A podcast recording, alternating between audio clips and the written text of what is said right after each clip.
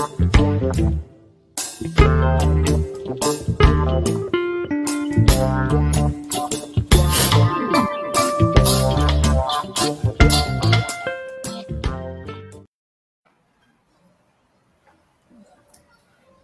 que ela, será que estava conectado? Aurélia, ai que susto! Quem tá... Pode abrir seu microfone, Aurélia, muito bom dia, seja bem-vindo aqui com a gente no Manhã RBA Litoral, né? Vamos já começar a falar sobre dia 25 de julho, né, que é o Dia Internacional da Mulher Negra Latino-Americana Caribenha, a importância dessa, dessa, dessa data, né? já que a mulher negra ainda hoje é a principal vítima de feminicídio, das violências domésticas, obstétrica e da mortalidade materna, além de estar na base da pirâmide socioeconômica do país. Então, é uma data importante de se, né, de se não é um comemorar, mas para poder se manifestar e fazer várias cobranças, né, Aurélia? Bom dia a todas, todos e todes. Bom dia, querida Tânia, querido Sandro Tadeu. Muito bom vê-la aqui, vê-lo. É, você muito bem contextualizou a grande importância de nós, mulheres negras, termos essa representatividade. Eu essa semana eu participei de uma entrevista que uma jornalista ela fez a seguinte pergunta: é, a população negra hoje está pautando que julho é o julho das pretas e novembro é o julho dos pretos.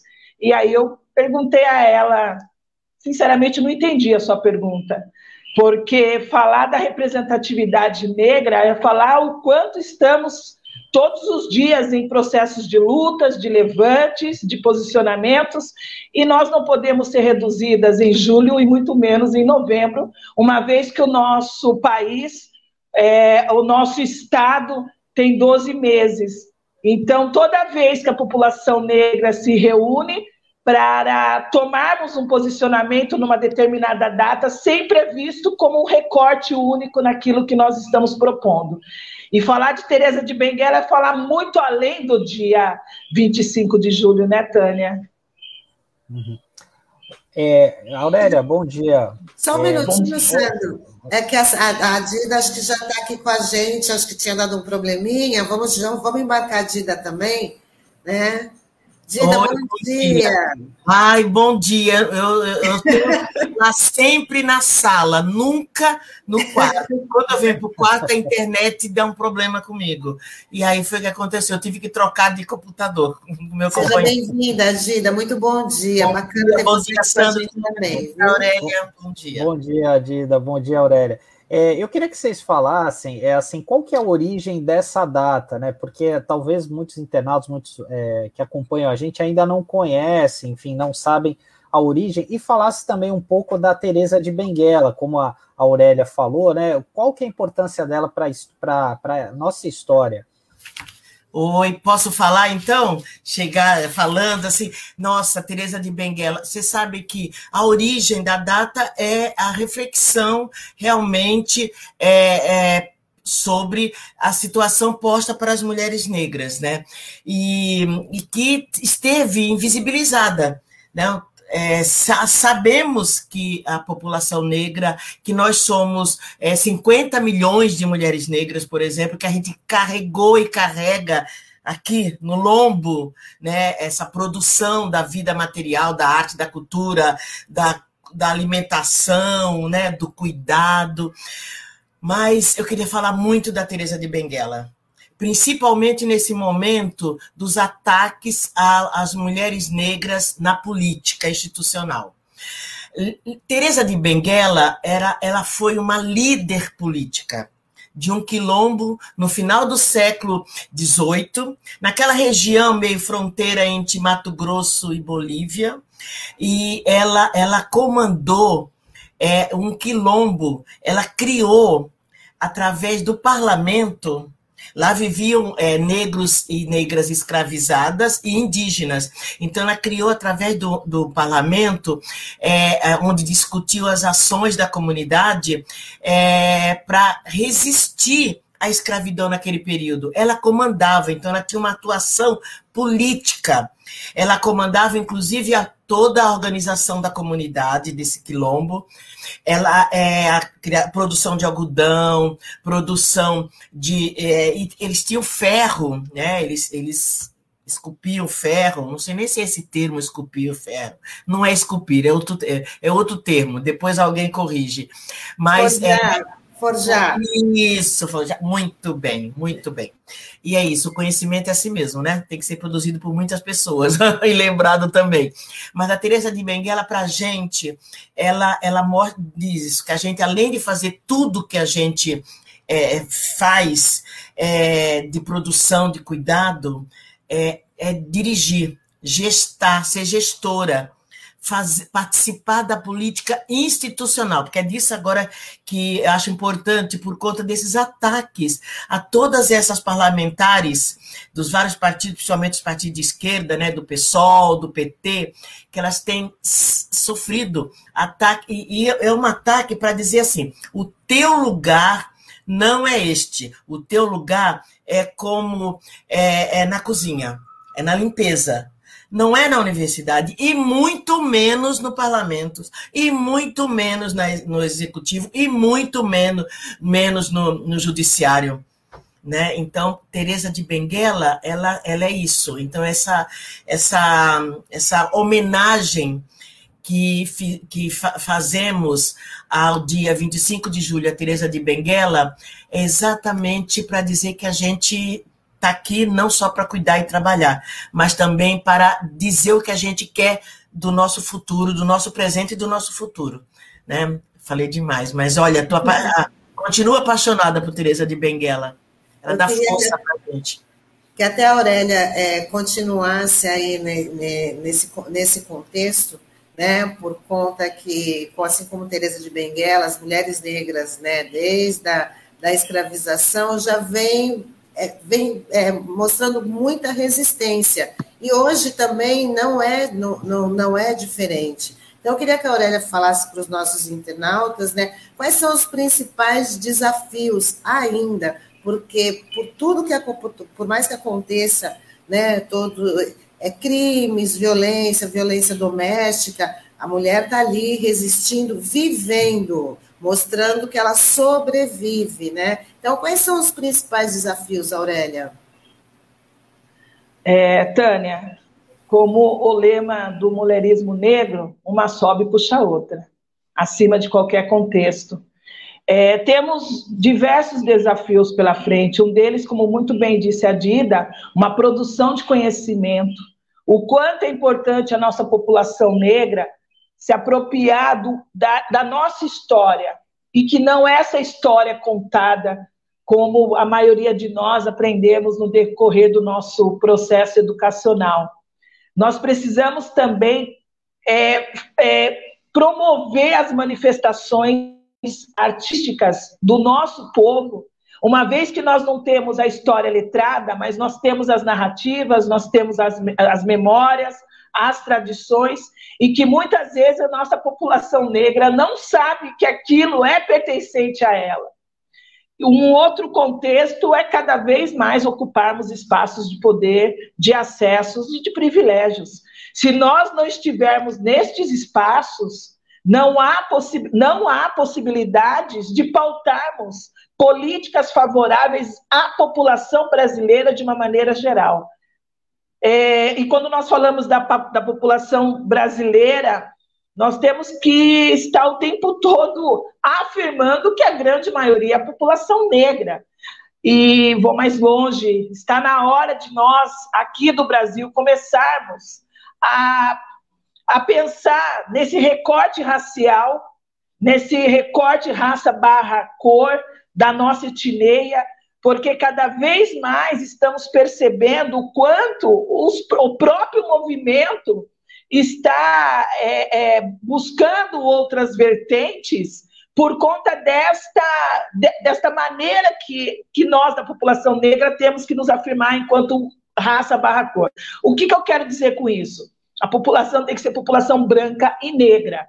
Há um certo tempo, por conta do, dos meus estudos, eu estou retomando a universidade, e aí, diante das pesquisas, minha, minha, tem duas propostas né, de linha teórica, mas uma delas a decolonialidade, e eu começo a perceber o quanto é importante essa afirmação de população negra, preta e branca, para que também a população não negra, que se considera branca, comece a pensar na sua própria história, na sua própria origem. É, e falar também de desafios, eu gostaria de saudar aqui e fomentar uma possível conquista da advogada e jurista Soraya Mendes, que essa semana ela está fazendo uma, um contraponto, né, a candidatura do, do André Mendonça para o cargo de, do Supremo Tribunal Federal, uma mulher negra. Então, isto significa que o racismo não nos representa, não, não, não é um obstáculo para determinados avanços, ele é um enfrentamento, mas do mesmo jeito que ele tem munições, nós também temos as nossas. Está aí este momento aqui ao vivo, no período da manhã, três mulheres negras, o Sandro, um homem branco, falando sobre a contextualização racial, a importância política é, não só no sentido é, partidário, né, do poder executivo, legislativo e judiciário, mas um poder no sentido que, que seja um espaço de tomada de decisões.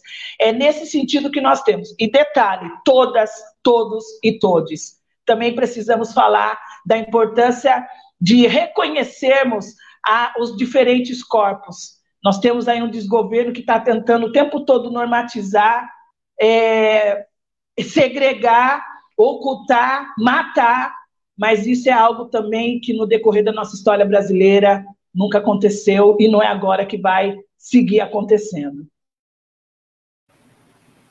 É, até a gente estava falando da Teresa de Benguela, né? Eu até estava fazendo uma, uma pesquisa aqui. É, tem um projeto de lei que foi apresentado esse ano de uma deputada do Mato Grosso, a Rosa Neide, que é do PT, é para inscrever a Teresa de Benguela no livro dos heróis e heroínas da pátria, que coincidentemente até hoje não é, né? É impressionante o quanto é, é assim as pessoas desconhecem a história e, e essa data é muito importante, né, para a gente levantar essa bandeira, né? Enfim, porque isso é algo que é, o ensino é, deixa muito a desejar nessa parte, né, da história é, do povo negro aqui no país, da sua riqueza, inclusive é uma lei federal, mas que infelizmente isso é pouco cumprida aqui nas escolas. E eu queria perguntar para vocês o seguinte, porque a própria ONU considera a década de 2015 a 2024 como a década internacional dos povos afrodescendentes. Mas isso também a gente vê pouco sendo falado no noticiário, né? E essa década foi é batizada dessa forma justamente para promover e proteger os direitos dos negros em todo o mundo. É como é que você vê, é, como é que vocês enxergam, né, é, que as autoridades, até as prefeituras, os governos de uma forma geral estão trabalhando essa data, né, essa, essa década?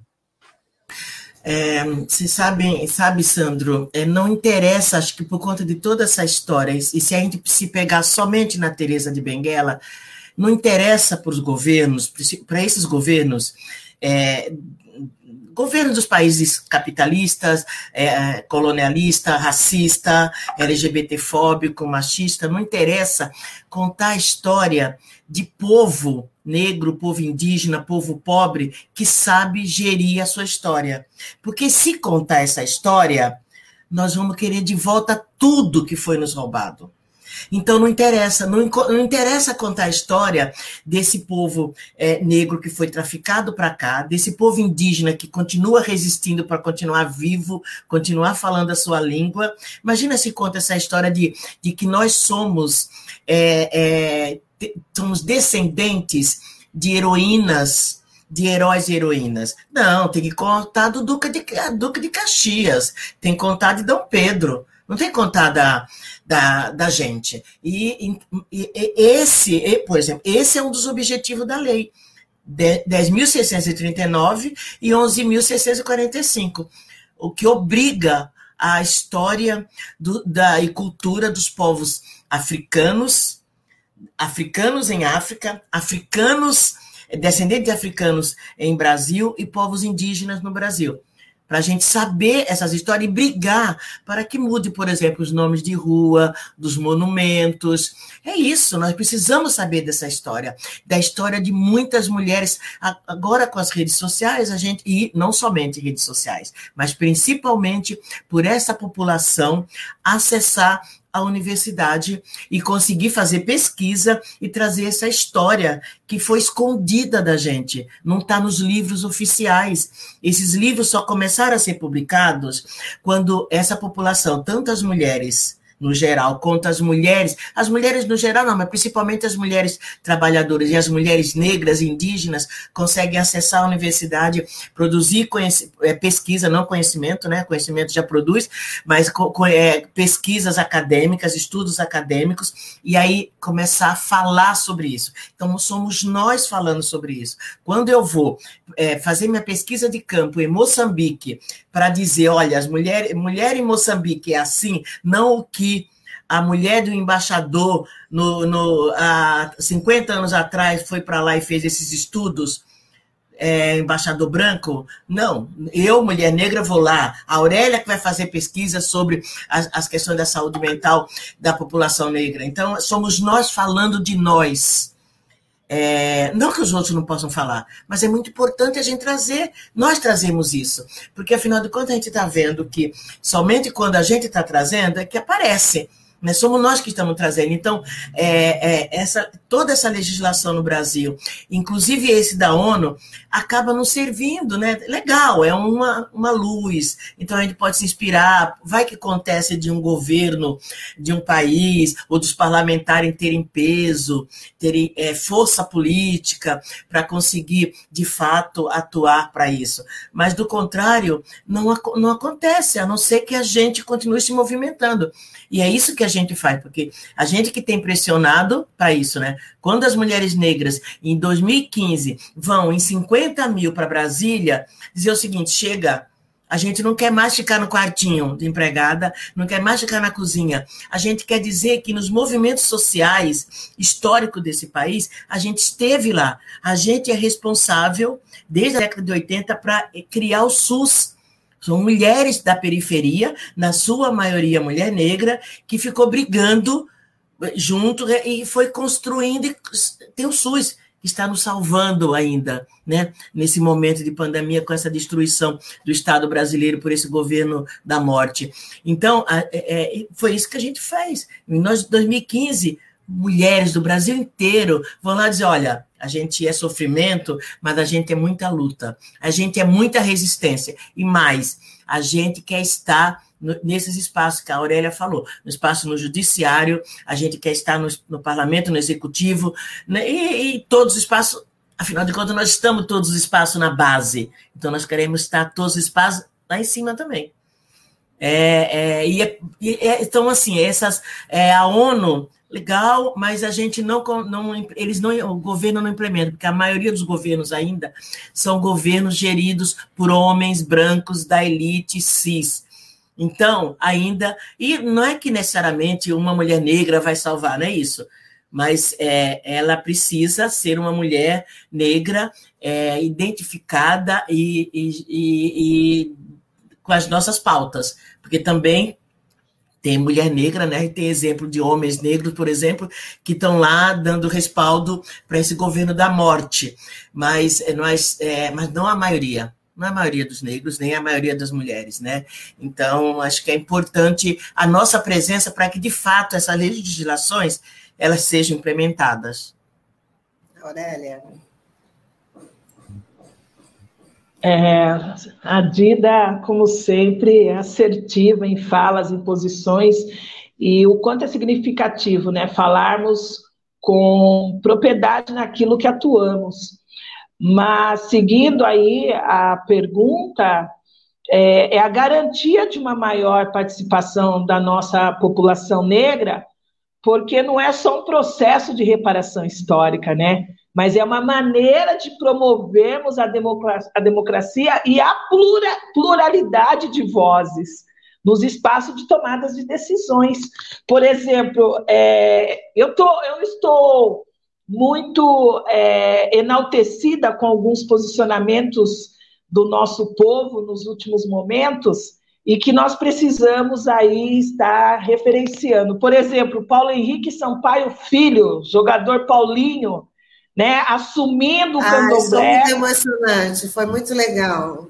Muito, não, e assumindo ser um, um, o ser do nosso do nosso axé, do candomblé, e, e, a quebra né, do homem negro periférico, que tem sorte, que é bom jogador, e, e, e o cristão conservador, e ele pautando aí essa questão do preconceito, da discriminação, da exclusão social do nosso povo.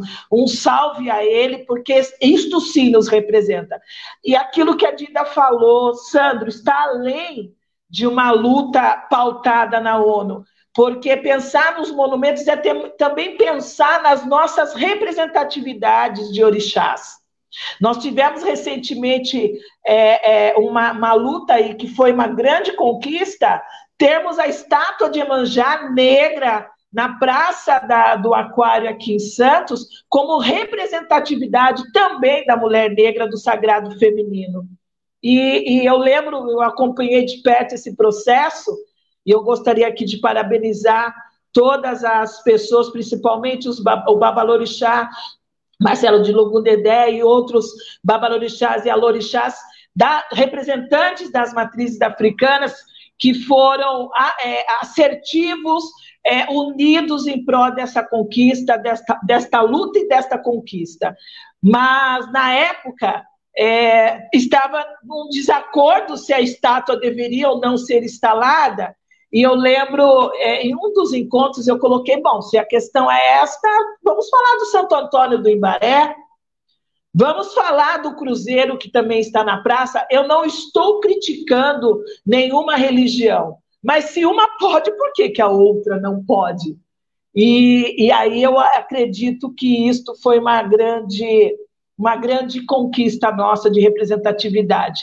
E os monumentos é, como, conforme a, a Dida muito bem é, colocou. E, por outro lado, também eu acho, acredito ser importante a gente levar uma consideração a esse contexto de luta internacional, nacional, porque promover a maior participação da população negra é também é, construir um projeto aonde as desigualdades sociais, ou melhor, as desigualdades sociopolíticas, educacionais, sejam de uma certa forma é, quebras de paradigmas, as problematizações e ao mesmo tempo uma reinvenção daquilo que todas as pessoas deveriam e têm que ter acesso. Então, a Dida, vocês, eu acredito que todas devem passar por isso, que quando nós estamos em determinadas discussões, em determinados debates, as pessoas têm o hábito de dizer: vocês estão querendo dividir o país? Mas por que tanta, tanta raiva? Por que vocês têm esse hábito de estar destilando é, a, a, a, o, o lado ruim da população não negra? E eu sempre coloco: em algum momento eu disse, eu destilei, eu destilei veneno, pelo contrário, nós estamos é, nos posicionando para que o seu direito seja o mesmo que o meu. E que por muitos anos não foram. Quando nós falamos de espaços de poder e de acessos, de tomada de decisões, nós estamos falando também do poder do saber. Enquanto nós não estivermos nas cadeiras das universidades, assim como a Dida colocou, de estarmos não nos pesquisando, mas desvelando a nossa história por um outro viés, não esse epistêmico eurocêntrico, isto também significa o quanto estamos cada vez mais dando visibilidade à nossa própria história. E, e, e, falar da Teresa, Teresa de Benguela é falar dessa potencialização de ideias e representatividade política. Na nossa história isso aconteceu. Eu estive há mais de 20 anos numa cadeira na área da educação, eu nunca estudei Teresa de Benguela. Então, é, é, é Teresa de Benguela e muitos outros intelectuais, ou melhor, muitos outros representantes da nossa história, intelectuais, que hoje estão aí sendo estudados e desvel... revelados, desvelados não, revelados. É, e a outra questão também é falar dessa categoria de desigualdade social é falar também do recorte racial. Então, existe, é, isso é fato, população branca, população negra, nos espaços é, de evidências é simples, um olhar, um olhar é comum. Você olha nesses espaços e vê quem é a sua grande maioria. E aonde o nosso povo se encontra. Tem muita gente aqui participando, né? Bem legal vocês duas juntas aqui, ó. A Thais Helena das Marias fala: a branquitude não está acostumada a se situar que na história quem eram os algozes? Eram eles.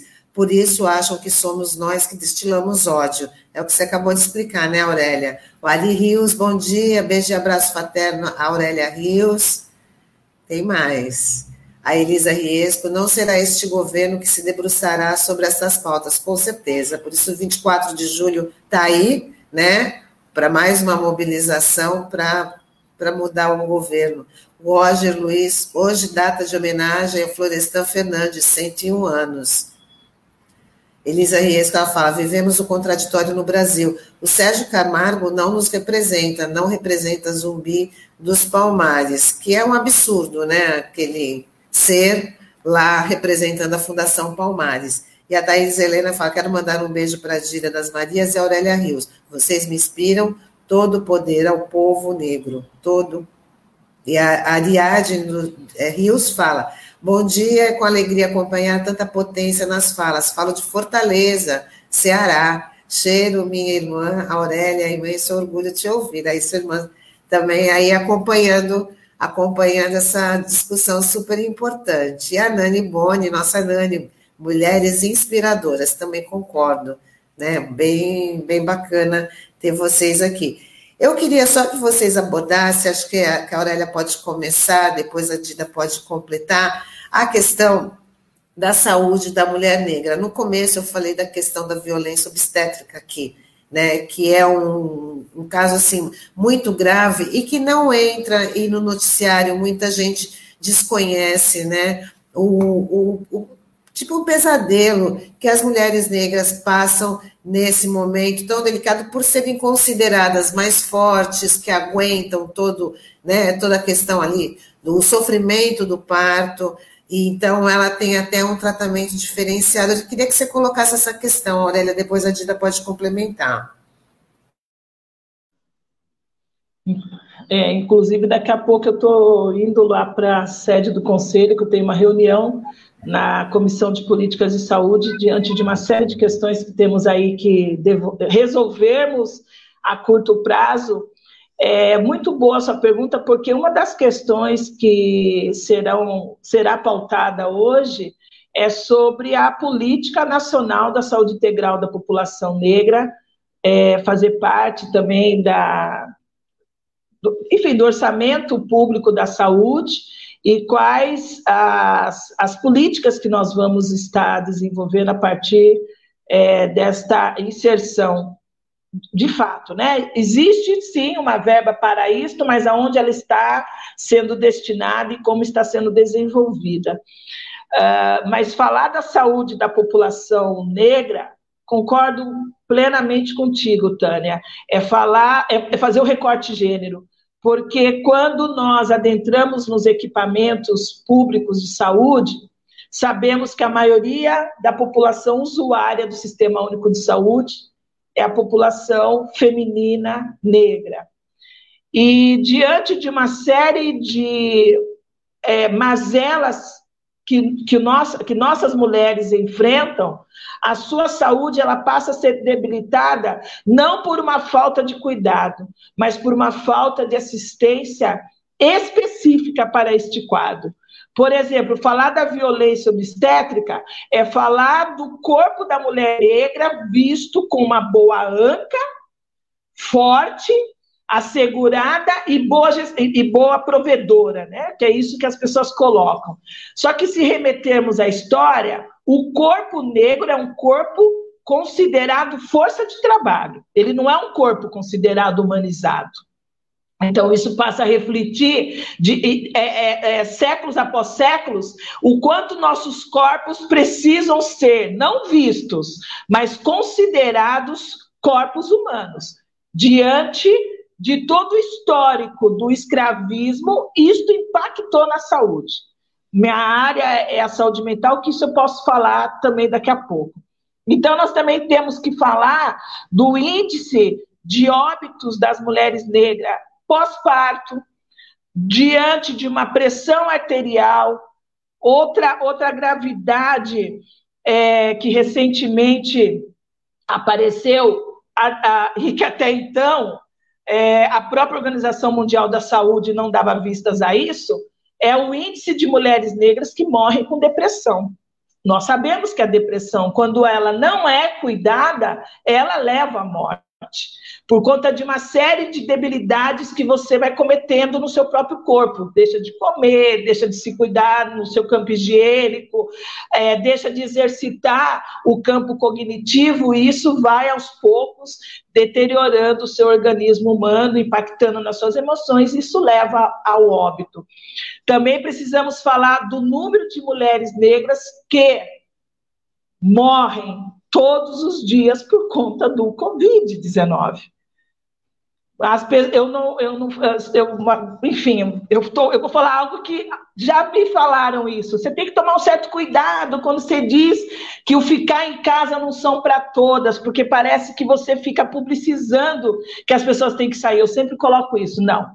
Eu estou dizendo que o ficar em casa é também um espaço de privilégio, porque se nós é, sairmos no momento que houve o lockdown, o isolamento social, quem estava nas ruas, quem estava nos ônibus, quem estava nas portarias dos prédios, quem estava entregando as comidas para quem estava em casa, quem estava limpando as ruas.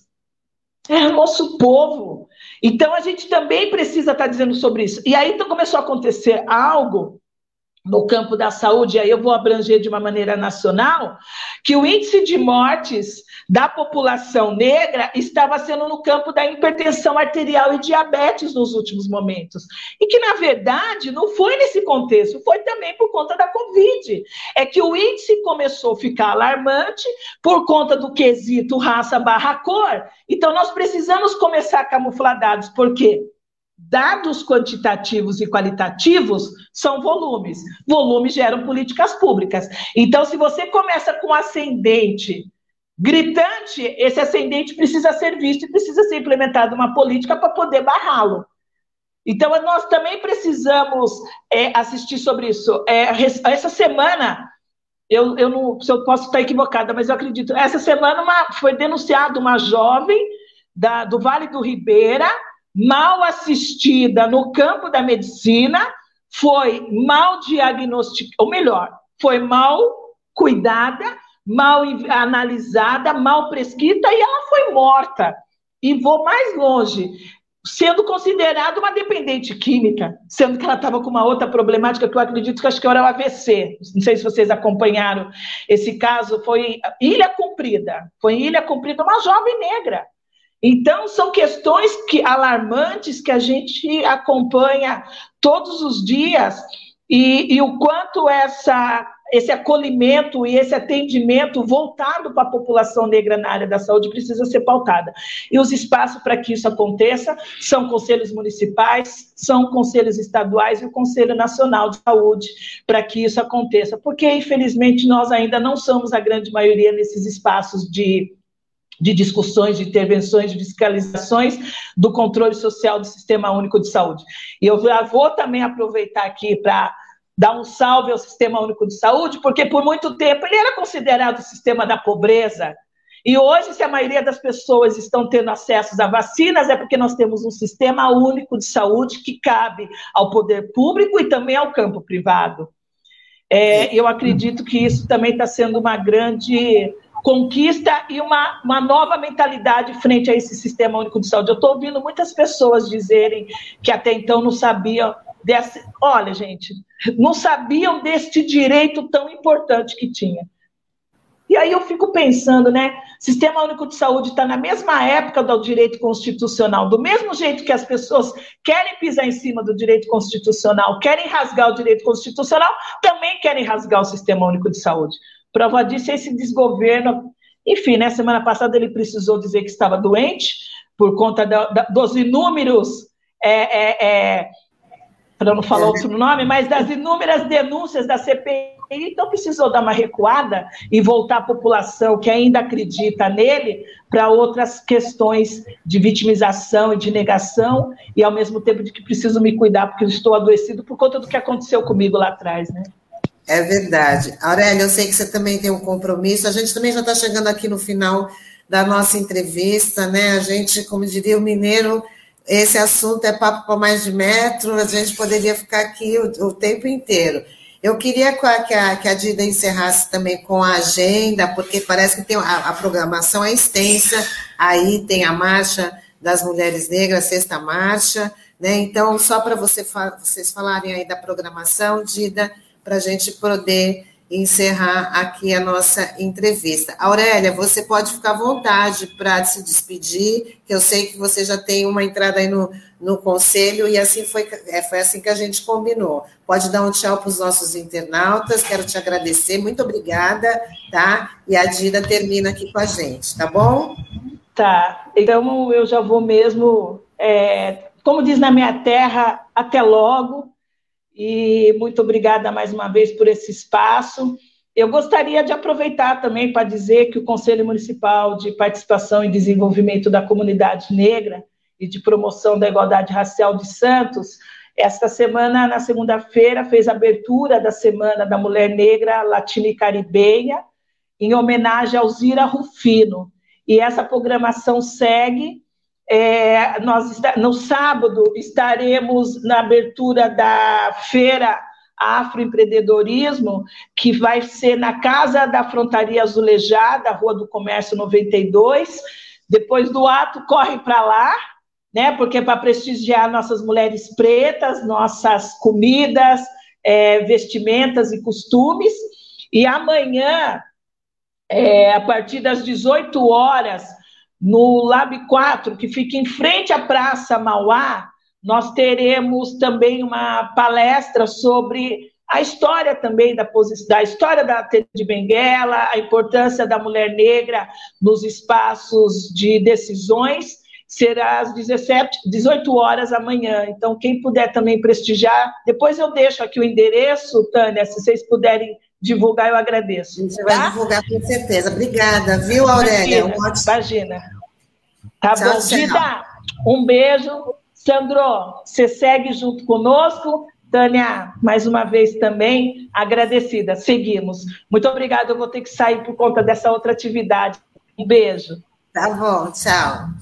Tchau, tchau. É, Dida, para a gente encerrar então aqui a nossa participação, pode falar da sexta, da sexta marcha, da, ah. das mulheres, como é que vai acontecer, aonde, pode dar o um recado aí. A gente tem Vou até o, o post que o Taigo vai colocar aqui. Sim, legal, legal, isso.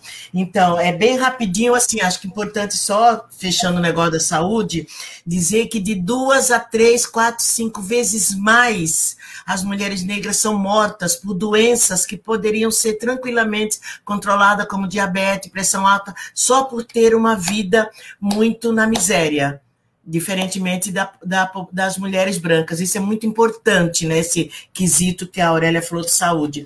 Bom, a marcha, desde 2015, que aconteceu em nível nacional, alguns estados resolveram continuar como organização. Em São Paulo também, a Marcha de Mulheres Negras de São Paulo.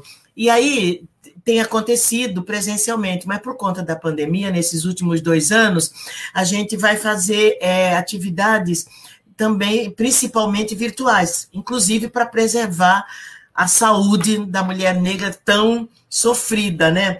É, e, então, assim, tem uma programação no Estado que são, a partir da, de manhã acontecerão faixaços, que tem uma faixa com mote, com nós, toda a nossa pauta, nossa reivindicação, é, que vamos abrir em praças, em viadutos. Aqui em Santos, nós faremos na entrada da cidade às 11 horas no domingo, dia 25 de julho.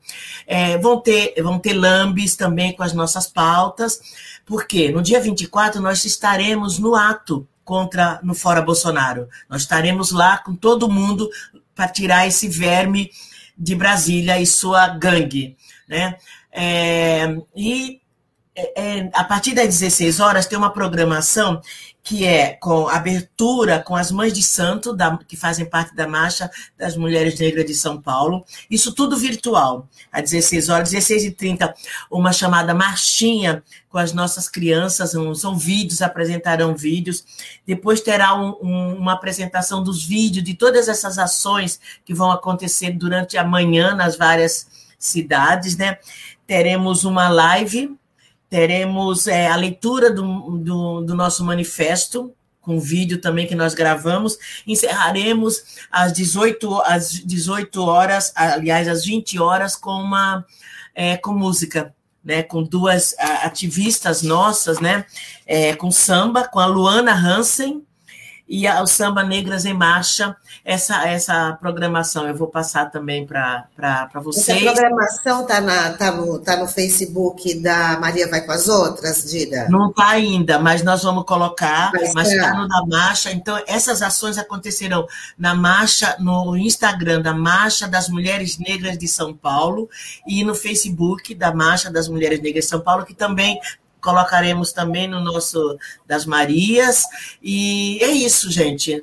Mais um dia de reflexão, de mostrar a nossa resistência, de mostrar que nós temos projeto de presente e de futuro, né? O projeto do bem viver, né? Pensando aqui até que a gente vive aqui na América Latina, que tem os povos indígenas, são, são conceitos tanto dos povos indígenas quanto dos povos africanos que cabe muito bem para a gente que vive aqui nessas terras tão sofrida e roubada por essa elite branca é, europeia no século XVI, XVII, XVIII, XIX, XX, né?